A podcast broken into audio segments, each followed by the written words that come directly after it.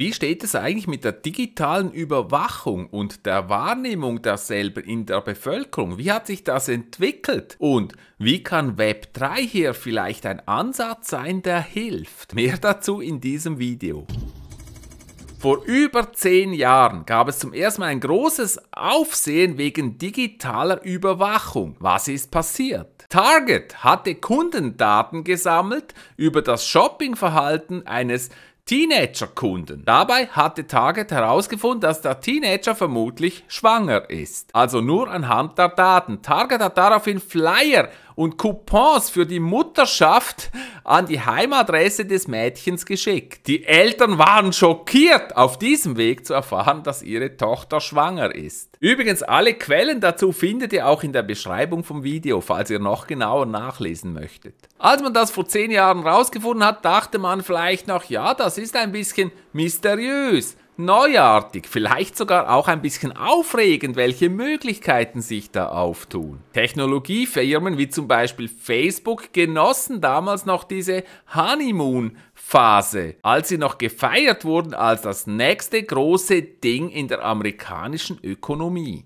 Dieser naive Optimismus hat sich dann mit der Zeit vielleicht doch etwas gelegt. Was meinst du? Man nannte es den Tech-Lash, also den Rückschlag für die Technologie. Eine Kontroverse nach der anderen ist danach entbrannt. Ein früher Wendepunkt war zum Beispiel die Edward Snowden-Geschichte 2013. Also das Spionageprogramm der NSA enthüllt hat. Der Outrage, der danach gefolgt ist, zeigt auch, dass die Amerikaner und damit vielleicht der Rest der Welt nicht mehr ganz okay waren mit der Art der Überwachung, die seit 9-11 stattfindet. Manche nennen es vielleicht sogar antidemokratische Überwachungsaktivitäten durch die Regierung. Ist das gerechtfertigt? Ganz wichtig an dieser Stelle, ich will ja keine politische Aussage dafür oder dagegen machen, mir geht es primär um die Information, wo wir bei diesem Thema hier stehen. Ein weiterer Wake-up-Call war dann vielleicht Cambridge Analytica in den Wahlen 2016. Die Firma aus, aus England hat dabei allegedly, also angeblich Facebook-Daten benutzt, um dem Kandidaten Donald Trump zu helfen. Es war ein Schock und eine Demonstration, wie viel Power und Potenzial tatsächlich mittlerweile bei den Big Tech Companies vorliegt. Wie fahrlässig sie auch mit unseren Daten umgehen können. Damit aber noch nicht genug. Ein weiterer Höhepunkt wurde erreicht, als man herausgefunden hat, dass Facebook offenbar Benutzer ganz bewusst mit negativem Inhalt bewirbt, um Klicks zu treiben, obwohl sie ganz genau wissen, dass dieser negative Content auch einen großen Einfluss auf die Mental Health, also die mentale Gesundheit hat und diese Praktik nicht gut ist für die Leute. Viele wussten das vielleicht lange nicht, aber ich denke, mittlerweile, wie sie auch steht, haben diese vielen Enthüllungen in der Öffentlichkeit auch zu einer Schärfung geführt, zu einer verschärften Sensibilität gegenüber diesen Themen und wie diese Internetunternehmen Benutzerdaten sammeln und damit umgehen. 2014 haben offenbar noch 24% der Amerikaner geglaubt, sie könnten online sicher und anonym sein. 2019 haben schon 62% geglaubt, dass sie nicht mehr anonym sein können, dass sie diesem Monitoring der Überwachung durch Private Companies, also private Unternehmen, sich nicht mehr länger entziehen können. Und zwar nicht nur online, sondern auch in ihrem breiteren täglichen Leben. 2021 hat dann eine Umfrage der Washington Post schon ergeben, dass eine unglaubliche 72% der Internetbenutzer in den USA Facebook nicht besonders trauen oder gar nicht, dass sie mit ihren Daten verantwortungsvoll umgehen. Da steht dann, ist das vielleicht der Grund, wieso sich Facebook kürzlich umbenennen musste, ein Rebranding in Meta-Platforms? Um diesem Gefühl zu entgehen? Weiß ich nicht, ob das wirklich gerechtfertigt ist. Da hat er auch selbst noch in Klammer geschrieben, da ist er sich nicht ganz sicher. Und ganz spannend ist aber auch, auch Apple und Amazon, die noch am besten abgeschnitten haben in dieser Umfrage,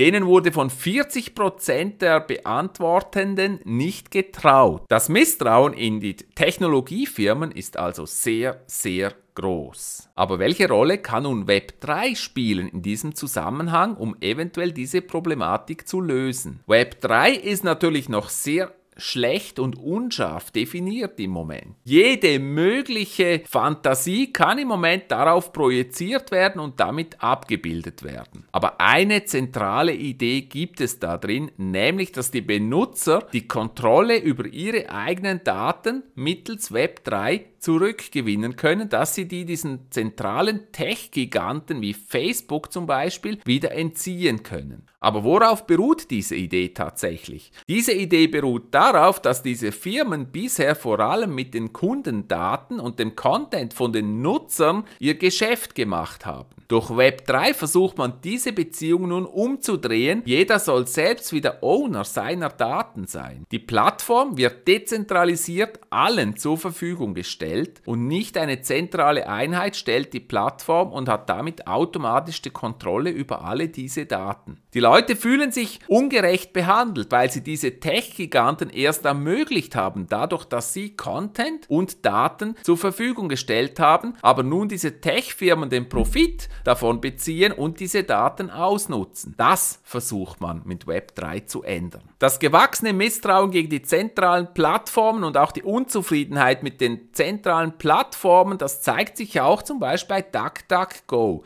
der Suchmaschine. Das Hauptverkaufsargument von DuckDuckGo ist, dass sie mit den Benutzerdaten, mit der Privatsphäre besser umgehen wollen. Sie tracken die User nicht. Und schon jetzt haben sie offenbar einen größeren Marktanteil auf Mobile als zum Beispiel Bing von Microsoft. Gebe zu, das ist keine große Sprunghöhe, aber immerhin. Und übrigens meine Erfahrung mit DuckDuckGo ist halt schon die, man findet die Dinge, die man sucht, halt nicht so gut, aber umgekehrt Dinge, die Google dir nicht zeigen will, die findest du dort wahrscheinlich besser. Aber was ist das wahre Problem dahinter? Warum sind diese Tech-Giganten so aus auf deine privaten Daten. Und das ist hier etwas erläutert. Das Problem ist, dass das Businessmodell dieser Firmen sehr stark auf Werbung aufbaut.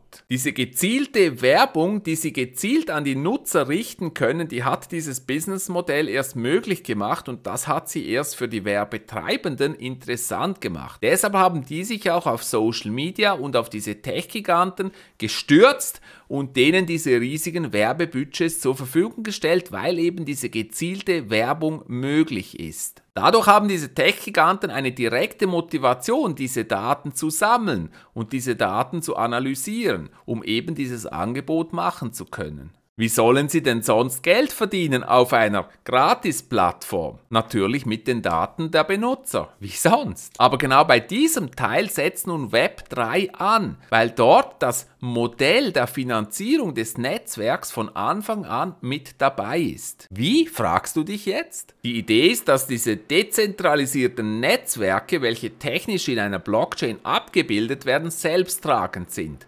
Dort gibt es jeweils eine Basiswährung, ein Basistoken, das in diesem Netzwerk stark verankert und integriert ist. Und über dieses Token werden Teilnehmer am Netzwerk direkt belohnt. Also, wenn du Content erfolgreich produzierst in so einem Netzwerk, dann wirst du auch direkt von der Native-Währung, dem Native-Token in diesem Netzwerk belohnt. Das ist die Idee dahinter. Dadurch hast du nicht mehr diese Abhängigkeit zu einer zentralen Einheit. Oder anders gesprochen, wenn du sehr erfolgreich erfolgreich Content produzierst, dann kann ein Werbetreibender in deinen Content investieren und du kannst direkt davon profitieren. Das ist die Kernidee hinter diesem neuen Modell, die dezentralisierte Verwaltung dieses Netzwerks. Das ist natürlich eine sehr große Idee und jetzt bin ich gespannt, was du dazu meinst. Ist das realistisch? Werden diese zentralen Plattformen weiterhin massiv unter Druck kommen? Ich meine damit Twitter, Facebook, YouTube. Wie wird es in den nächsten zehn Jahren dezentrale Plattformen geben, welche das gleiche Angebot machen, grundsätzlich an die Anwender, aber eben diesen Datenschutz in den Vordergrund stellen, aber gleichzeitig auch die Partizipation am Einkommen, das da generiert wird, an den Werbeeinnahmen, die mit diesem Netzwerk generiert werden, die Verkäufe, die mit diesem Netzwerk generiert werden,